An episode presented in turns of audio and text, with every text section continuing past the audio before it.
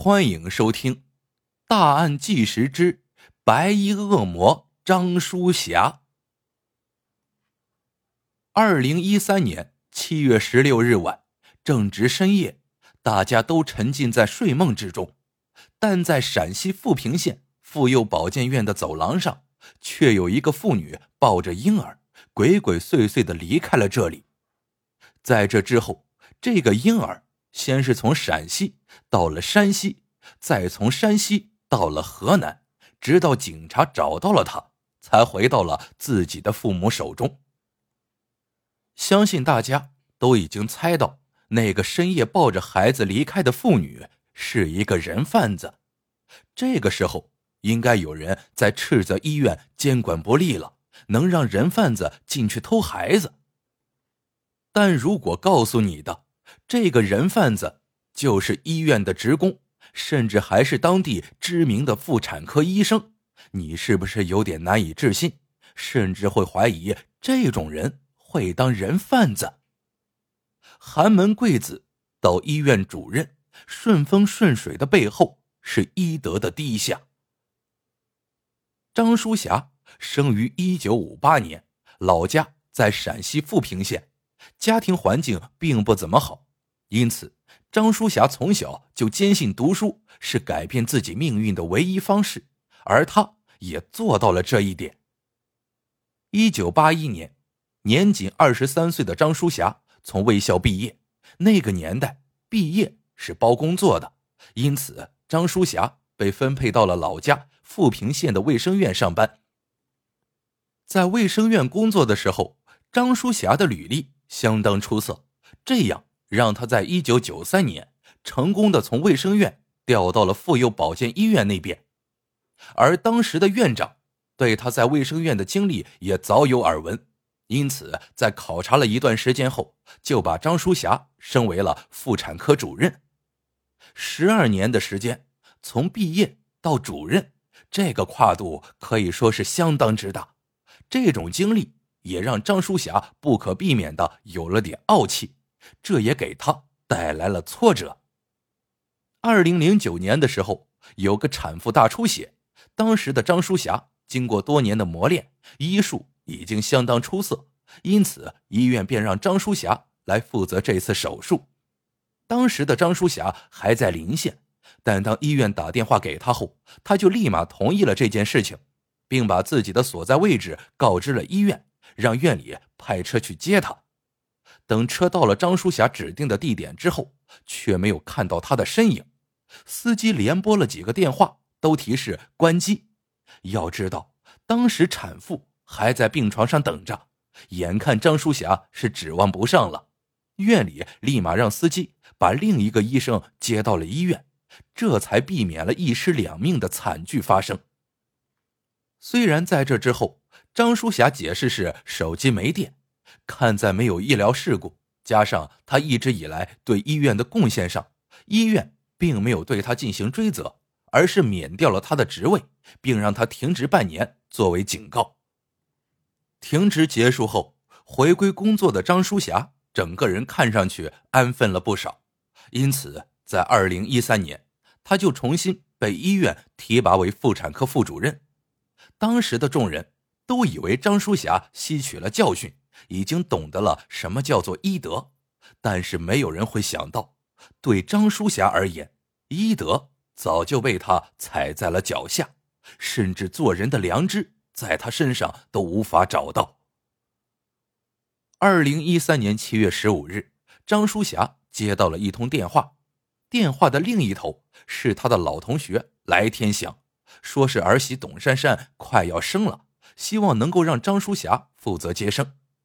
之前就说过，张淑霞的医术是当地知名的，因此能被老同学找上门并不奇怪。之前的几年中，他已经陆陆续续帮各种亲戚朋友接生过了，因此在接到电话后，张淑霞就一口答应了下来，并且在当天就安排人带着董珊珊在医院里进行了检查。检查结果出来后，吓到了来天祥一家人。前几次检查都好好的，董珊珊身上突然有了乙肝跟梅毒，让一家人愣在了当场。一开始，来家人认为是医院出错了，想重新检查一次，但张淑霞却告诉他们，董珊珊得马上进产房，因此来家人商议后，也就暂时搁置了这个想法，等孩子生下来后再说。谁知道进去产房没多久，张淑霞就出来了两次，一次是说孩子可能有遗传性疾病，一次干脆就问他们打算保大还是保小。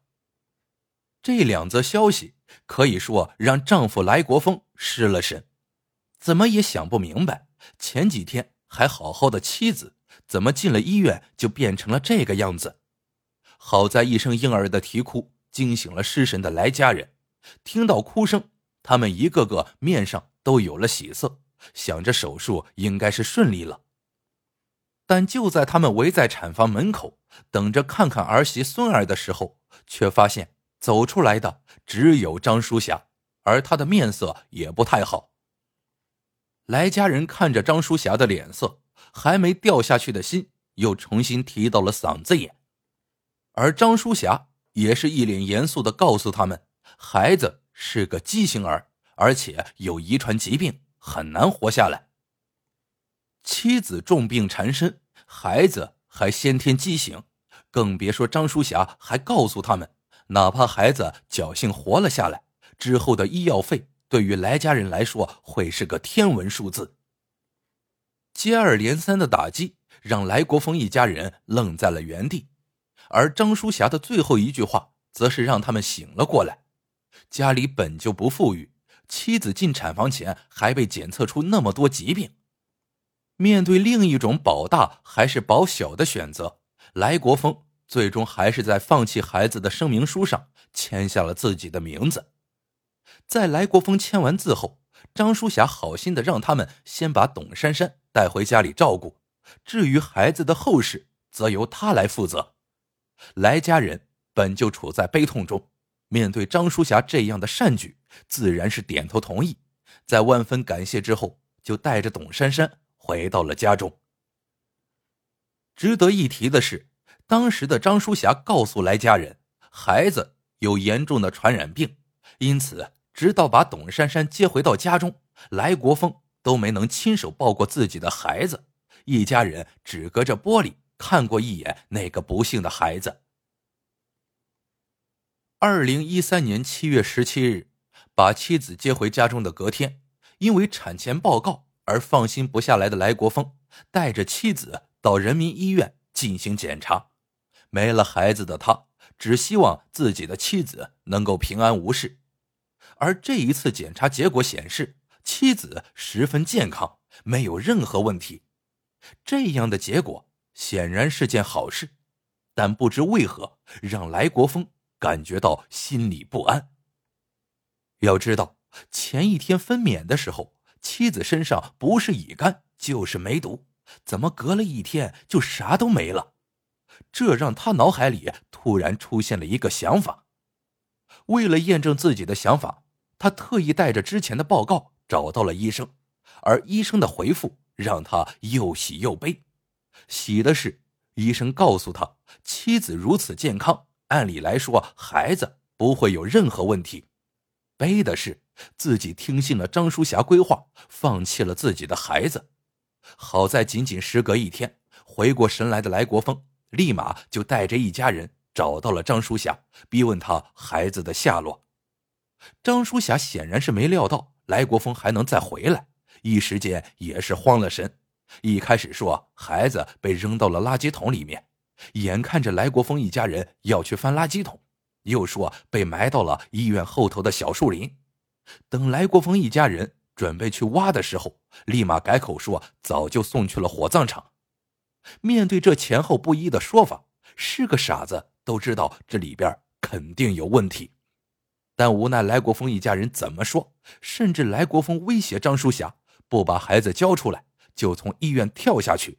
张淑霞也是不为所动。一口咬定孩子已经送去了火葬场。